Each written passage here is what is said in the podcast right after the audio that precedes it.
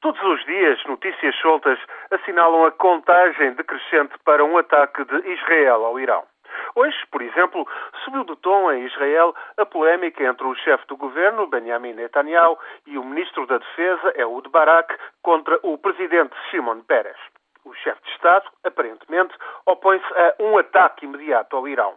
As principais figuras do governo têm vindo, por sua vez, a reiterar que a decisão cabe exclusivamente ao Executivo e a maior parte dos decisores políticos e militares de Israel já admite que daqui a poucos meses será patente a ineficácia de sanções a Teherão e então só poderá restar a opção militar.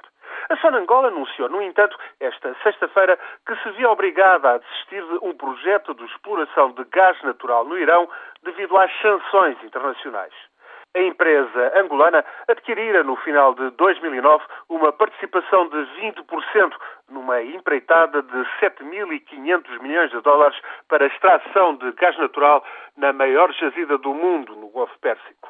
Um caso, portanto, em que as sanções voltam a pesar, mas aparentemente sem alterar a determinação de Teherão em prosseguir com o seu programa nuclear, alegadamente para fins civis, mas convertendo militar clandestina ao negar à Agência Internacional de Energia Atómica a inspeção esta semana de uma instalação suspeita, os iranianos voltaram a subir a parada.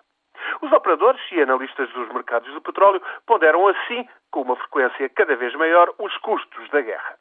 O preço do petróleo do Mar do Norte, que serve de referência para o mercado europeu, tem vindo a subir desde meados de dezembro. É a tendência que prevalece entre altos e baixos quanto a previsões de consumo e riscos de recessão europeia. Aumentou 20%, ronda os 123 dólares por barril. Está longe dos 147 dólares a que chegou em 2008, mas o preço do risco iraniano começa a fazer-se sentir cada vez mais.